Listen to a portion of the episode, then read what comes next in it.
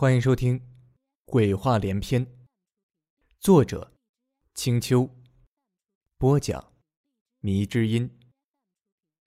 第十一章：荒坟上集。千亩入龟寻荒冢，四龙入水结阴魂，八方聚气魂不散，北尊龙源镇玄黄。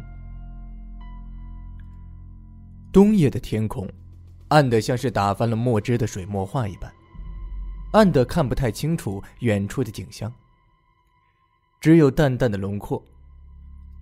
我抬起木讷的脑袋，歪了歪酸疼的脖子，看着窗户外面点点的雪花，悄然无声的融入了黑暗之中，由白化黑，由实化虚，看着看着就有些迷糊了。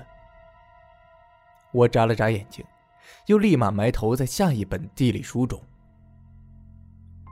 白毅正在我对面飞快的翻着书，我们桌子上堆满了各式各样的书，而最大的特点就是地图。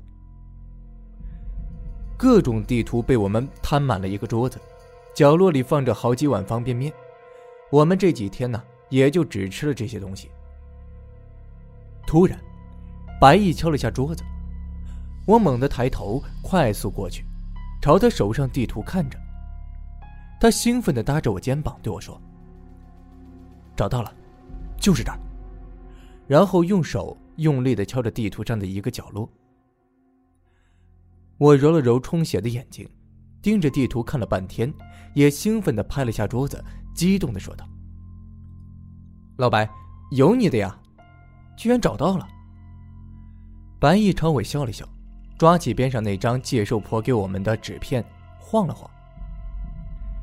这老太婆真够狠的，居然关键的地方用一笔带过，害得我们几天绕了多少弯子才查到这鬼地方。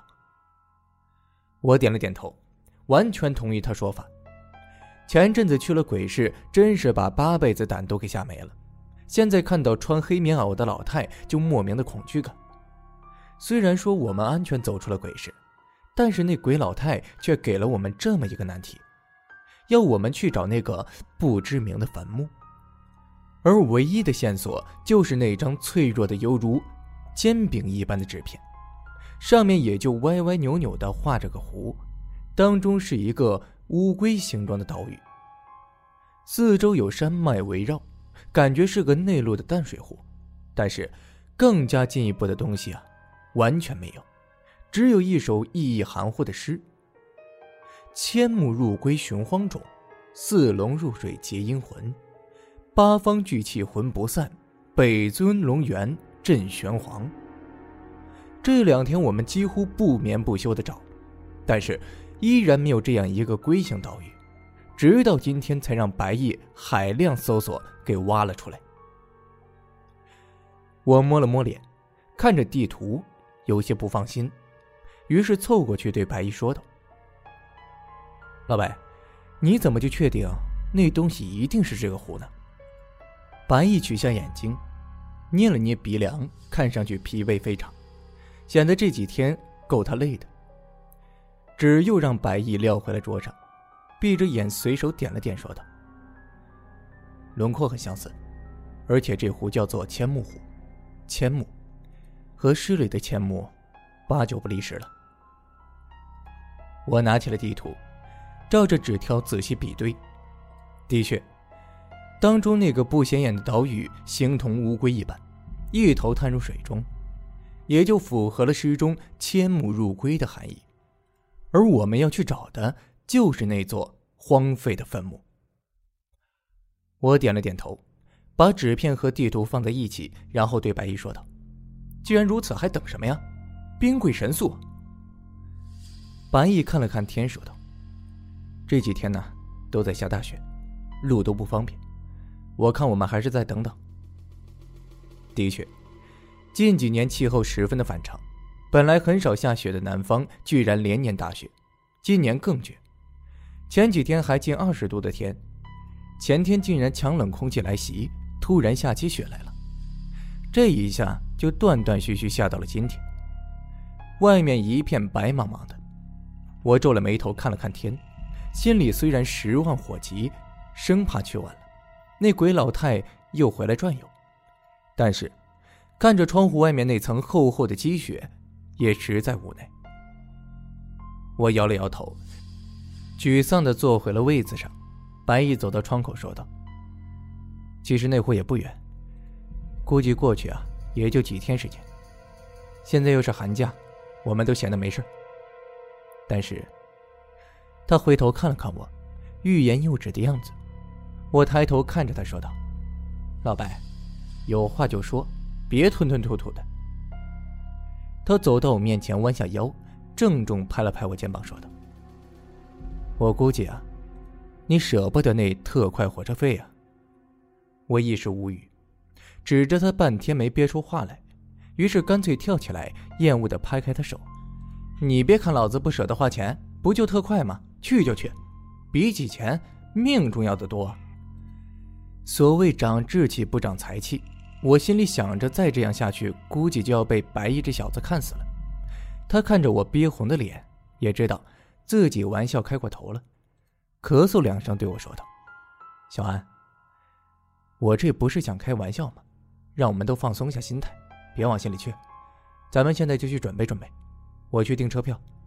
既然那老太那么着急，这事儿看来的确有些玄乎了。”我突然想到什么，喊住了白衣，说道：“你看我们这次需要带什么东西去？那老太说那地方肯定有什么恐怖东西，说不定那荒坟，肯定就是鬼冢。”白毅低头思索片刻，摇头否定了我这种推测。他虽然是鬼婆子，但是好歹是接近半神的存在，不会让我们平白无故去送死。而且明显那种地方，并非是了无人烟的荒山野岭，就算是玄乎一点应该也不至于威胁到我们生命。我依然不死心。那么好歹要带些防身东西啊，否则这心里不踏实。他看了我半天。最后笑着叹气说道：“小安呐，就算给你一把刀或者枪，遇见那些物理攻击无效的东西啊，那和废铜烂铁有什么区别？”我被他问得无言以对，张着嘴巴想要反驳，但是白毅说的也的确有道理。如果真遇见了鬼，给我一把枪，估计我也是浪费子弹，而且我压根不会用枪啊。我闭上嘴巴。瞪了他一眼，自己默默去收拾准备旅行用的装备了。第二天下午，我们就赶上了去千木湖的特快列车。月台上刚刚下完雪，路边是堆的厚厚的积雪，还有地方有薄冰，路实在不好走。因为正赶上春运前期，已经有人大包小包的准备赶回家过年了。车站里人不算少，我和白毅好不容易坐在位置上。面对面坐下来，车上的位置坐得满满当当的，再加上回家好心情，几乎人人都有高谈论阔的兴致，各种地方方言混杂在一起，喧闹非常。白毅依然在研究着地图和那张纸片，他是个十分小心谨慎的人，不会放过任何的小细节。但是，不知道为什么，他遇见过那么多光怪陆离的事。却从来不见他带护身符之类的东西，却每次啊都能够化解危机。这也是为什么我对他那么放心和信任。这样的人不需要说什么，一个眼神就能让人安心。我支着下巴，看着窗户外面，外头风景单调的很，一排排掉光叶子的树木和电线杆子快速的往后退去，外面温度很低。而车里有暖气，窗户早就蒙上了一层朦胧的雾气，看不清楚再远些的风景。无聊的打了个哈欠，我索性裹了裹衣服，把头埋在了羽绒服中，低头打起瞌睡来。迷糊中似乎梦到了个山洞，洞口被堵得严严实实。那里有一个铜盒子，落了层厚厚的灰，也看不出年份。我慢慢的走到铜盒子面前，盒子缝隙中却开始流出血来，周围一切都是黑暗的，只有那个诡异的盒子和红的让人眩晕的血液。我害怕的想要转身走，身后站着的白毅却露出了诡异的笑脸。渐渐的，他的脸变得模糊，血从他眼角和嘴角流了出来。我吓得倒吸了口冷气，一睁眼依然是在火车上。白毅在我对面，他估计也累了，正低着头打瞌睡。一瞬间，他的脸和我梦中的脸重叠，脑子顿时一阵刺痛。我挪了挪身体，起身摇摇晃晃的走到列车的洗手间，洗了把脸。冰冷的水沾在脸上，略显有些刺痛，但头脑倒也清醒几分。抬头看着镜子中的自己，眼袋有些浮肿，带着淡青的黑眼圈，估计是这几天呢都没怎么好好休息。居然做噩梦了。我自嘲的冲镜子里自己咧嘴笑了笑，笑容有些僵硬。梦中那种眩晕不安感，到现在仍然让我浑身发麻。不想了，我晃晃脑袋，随手抹了把脸，回到自己座位上。白毅这时候已经醒了，看了看我脸色，说道：“你脸色不怎么好，不会是感冒了吧？”我皱了皱眉头，向他摆了摆手，说道：“没事儿，估计是车给颠的，下车吹下风就好了。”千木湖离我们这里真的不算非常远，这趟车没过三小时就到了。我们一跳下车，就被吹来的冷风冻得打了个颤。虽然说南方气候比北方要暖和，但是到了冬天，这种潮湿阴冷的感觉要比气温低更加的傲人。那种仿佛是被刀划过的寒风，吹得直往你领子里钻。无论你穿的多么的厚实，身体依然冻得要命。白毅指着出口对我说道：“先去落脚的宾馆，明天我们再去千木湖。”我点了点头，哈出的气都冒着白烟，实在是太冷了。这里是个古镇，周围的旅游业十分发达，所以找小宾馆并不难。走出火车站，可以看到许多旅馆招牌。我们去了一家离湖比较近的小旅社，老板是当地人，干活很利索，很快就给我们安排好了住房。安顿好以后，正赶上晚饭，我们下楼随便点了几个菜，正看到老板一个人坐在柜台边的一张桌子上吃饭，我们索性过去搭了个桌子和他聊天，顺便呢也能问问千木湖的事。老板很好客，说了许多这里有名的景点。白毅夹了一筷子菜，状似不经意的问道：“我刚才看到附近有个湖，中间还有岛，看起来景色也不错。”老板喝着自己泡的药酒，一嘴酒气的对我们说道：“这个季节啊，不是去湖的好日子，因为天冷，而且湖水暗流多，很多船家呀。”都只肯绕着岸带你们转一圈那岛上不是旅游开发的景点也没人去看。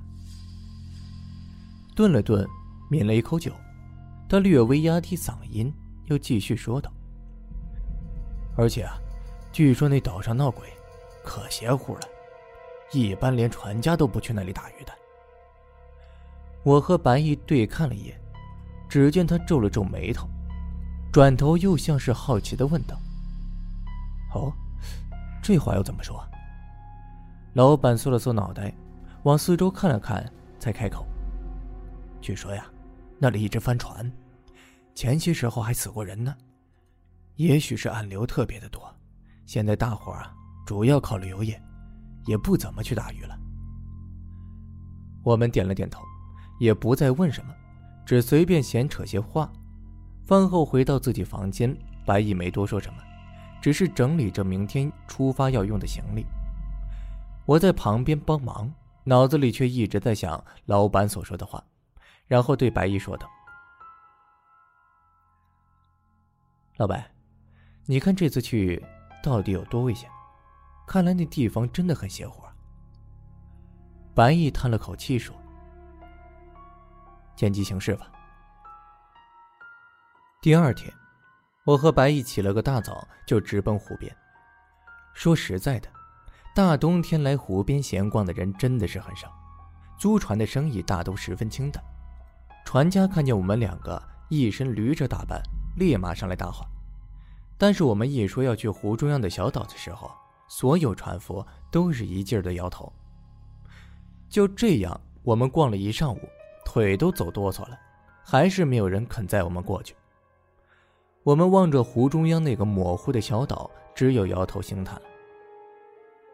我们渐渐走出了旅游景点区域，走进了一块浅滩，没有人造风景，就连树也没有一棵，只光秃秃几块石头。今天雪总算是停了，却依然的阴霾，天空云层很厚，铅灰色的天怎么看怎么的萧瑟，湖水泛着天色也一并灰蒙蒙的。绝对和波光粼粼、美好精致这些词八竿子打不上关系。湖边的风似乎特别大，卷着地上碎雪沫子，把我头发吹得像草窝一样凌乱。我眯着眼睛，不经意往左边瞟了一眼，在不远处的石头后面，居然看到了一个屋棚。我拉着白衣，急忙朝那里走过去。短短的一段路，倒是被覆着的雪乱石滩划了好几个踉跄。白毅在一边拽着我，一个劲儿的喊：“慢点走，别还没出发就给摔着了。”我点头答应，却速度不减，总算一路有惊无险走到了乌篷跟前。那里果然是艘船，虽然非常的旧，但是依然的结实。船舱里还有块板子横在那里，给人当桌子用，看样子是一个旅游用的观光小船。我四周看了看。没有看见有船夫，一时发急，搓搓手，对白衣说道：“老白，不然这样，咱们借用下，划过去吧，写张条子留在这儿。”正当白毅要开口说话的时候，我们背后传来了声音，一个船夫模样打扮的人领着三个游客走了过来。我心想，这倒是来得巧了呀。白毅于是开口说道：“师傅。”你看，你能不能带我们去湖中央那座小岛？船老大是一个健壮的中年人，皮肤是那种常年日晒后产生的红黑色，正方脸看上去很朴实的样子，相貌普通的很，只是额头左侧有一块硬币大小的伤疤。这人一看就是常年在湖上打鱼为生的渔民。他看了我们俩一眼，然后憨笑的笑了笑。成，正好啊。你们给我开张。跟在他身后旅游打扮的三个年轻人是两男一女，冲我和白毅点了点头，算是打招呼。接着就先进了船舱。我看了白毅一眼，心想还有其他人要去那里吗？但是都已经下午了，那个地方不算是旅游景点吧？我心里嘀咕着，但是也知道时间已经不能再拖了，否则天一黑，今天又得耽搁掉了。白毅或许是没有那么多顾虑，见船夫肯送我们过去，就和他商量起价钱。船夫是个实在人，没多久就谈妥了。于是，我和白毅也就上了船。船很快离了岸。船夫是个老手，虽然湖面上风很大，但船依然是十分的稳当。与我和白毅隔着桌子对坐的三个年轻人，非常的安静。只看着船外的景色，也不说话。我也不好贸然开口说些什么，转头看看身边的白毅，发现白毅大概也被他们感染了，从一开始就在张望着湖面周围的景色。我暗自嘀咕着：“我们也不是来旅游的呀，你倒真是悠闲。”他们不说话，弄得我也不自在起来，只好跟着窗户外的景色，这才察觉。方才在岸边倒没什么感觉，现在到了湖中心才发现，这里风光确实不错，周围山峦成叠，即使是冬季，也依然有一种萧瑟的美感。那是江南山水独特的秀丽和风骨。想象得出来，若是风和日丽的天气，这景色定是美不胜收。只是风景好归好，船舱里确实太安静了。水声摇曳间，只有那船夫一个劲儿的介绍这里风光。四龙入水结阴魂，八方聚气，魂不散。白毅这时候突然低声念起了纸上的两句诗，我莫名其妙的回头看他一眼，发现他的神色似乎有些诧异，于是便靠近凑过去说道：“老白，你怎么了？”白毅回头看着我，低声说道：“我明白了，这句诗是什么意思？”他指了指湖周围的山说：“你看。”这湖四面环山，就像四条巨龙，包围住这湖一般。这样的风水学中就形成了一种聚阴形态，阴气散不出去。但如果真是这样的话，那么这里早该出事了。为什么还能如此安稳呢？实在是太奇怪了。我点了点头，的确，这里山的形式就像是诗中四龙入水之局。如果真是如此险恶的风水局，就不会单单就这附近岛有问题，而是整个湖周围都是阴气聚集之地。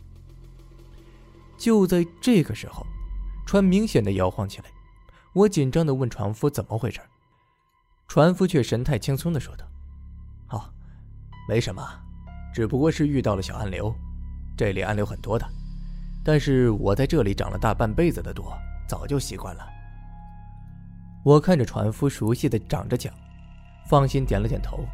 船又平稳的向前走了些。船夫又说道：“这里以前叫千木湖，就是因为越是靠近湖中的地方，暗流越多。后来改革开放了，要搞旅游业，觉得叫这名字不够吉利，于是才改名字的。”那三个人并没有表现出多么的恐慌，像是没事人一样，看着四周。一点也不担心暗流的事儿，我这才发现，他们衣服穿得很单薄，感觉就像是秋天的衣服，而且在他们脚下有一滩水，大概是在雪地里走多了，衣裤上沾了雪的关系。现在船舱里温度略高，雪都化开了。不冷吗？我皱着眉头打了个哆嗦。突然，当中那女人注意到我打量他们。微微抬头看了我一眼，她的脸并不怎么好看，显得有些臃肿，或者说这几个人明显都比较肥胖。女人动了动嘴唇，像是在说什么，但是没有发出声音。我想要听清楚她说什么，女人又慢慢转过头去，看向了越来越近的湖心小岛。船夫对我们喊道：“要到了。”我会在太阳下山前来接你们的。我们点了点头，那三个人先下了船，然后白毅和我都跳下去了，和船夫挥了挥手，船夫摇着桨，没多久就行出了很远。阴霾的天，能见度自然不好，很快就看不到小船了。于是我们回头边走边细看那岛，出乎意料的是，岛上十分的荒凉，真的是好多年没人来过。雪堆得很厚，树上没有树叶，风一吹，带下了许多的雪沫。我咽了口口水，看着这地方，有一种说不出的不安，好像这岛把周围的一切都吸引着。他的不安完全来自这样的吸引力。白毅打开地图，和着纸片上一起对照，周围除了水波的声音，只有我们两个人的脚步声。那三个人就走在我们前面，他们并不是并排而行，而是一个接一个，低着头，走得非常的缓慢，像是诡异的朝圣者。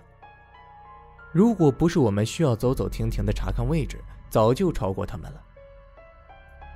白毅看看山顶，又看看地图，对我说道：“快到了，估计这坟呢就在山顶，我们加把劲儿爬上去。”我望向山顶。那里静得出奇，就连鸟叫声也没。那三个怪人就缓慢地向山顶爬去，即使被石头、树根给绊倒了，也浑然不觉。我看得有些发怵了，这样的三个人还叫活人吗？于是我拉了拉白毅的袖子，小声对他说：“，你看这三人太奇怪了。”白毅茫然回头，怪异的看着我，淡然的说出了一句。这里没其他人呢。我顿时脑袋炸了，什么？没有其他人？那么，那三个是什么呀？我颤抖的指向前面爬动的三人，说道：“前面那三个人，你，你看不见？”白毅皱着眉头说道：“，这里只有我们。”突然，我感觉四周冷到极点，血液里也像凝固了一样，只有我呼吸声和心跳的声音。倒退了几步，我抬头看着那三人，发现其中那女人回头看了看我，她还是动了动嘴唇。我这次看得很仔细，那是说，我们中的一个人是鬼。我们中的一个人是鬼，难道说？其实我们在前面暗流中已经遇难了，当中有一个人已经死了。四周诡异的安静，那三个人依然在爬，但是他们怎么都没有爬到山顶，就像是不停原地踏步一样。白毅看不到他们，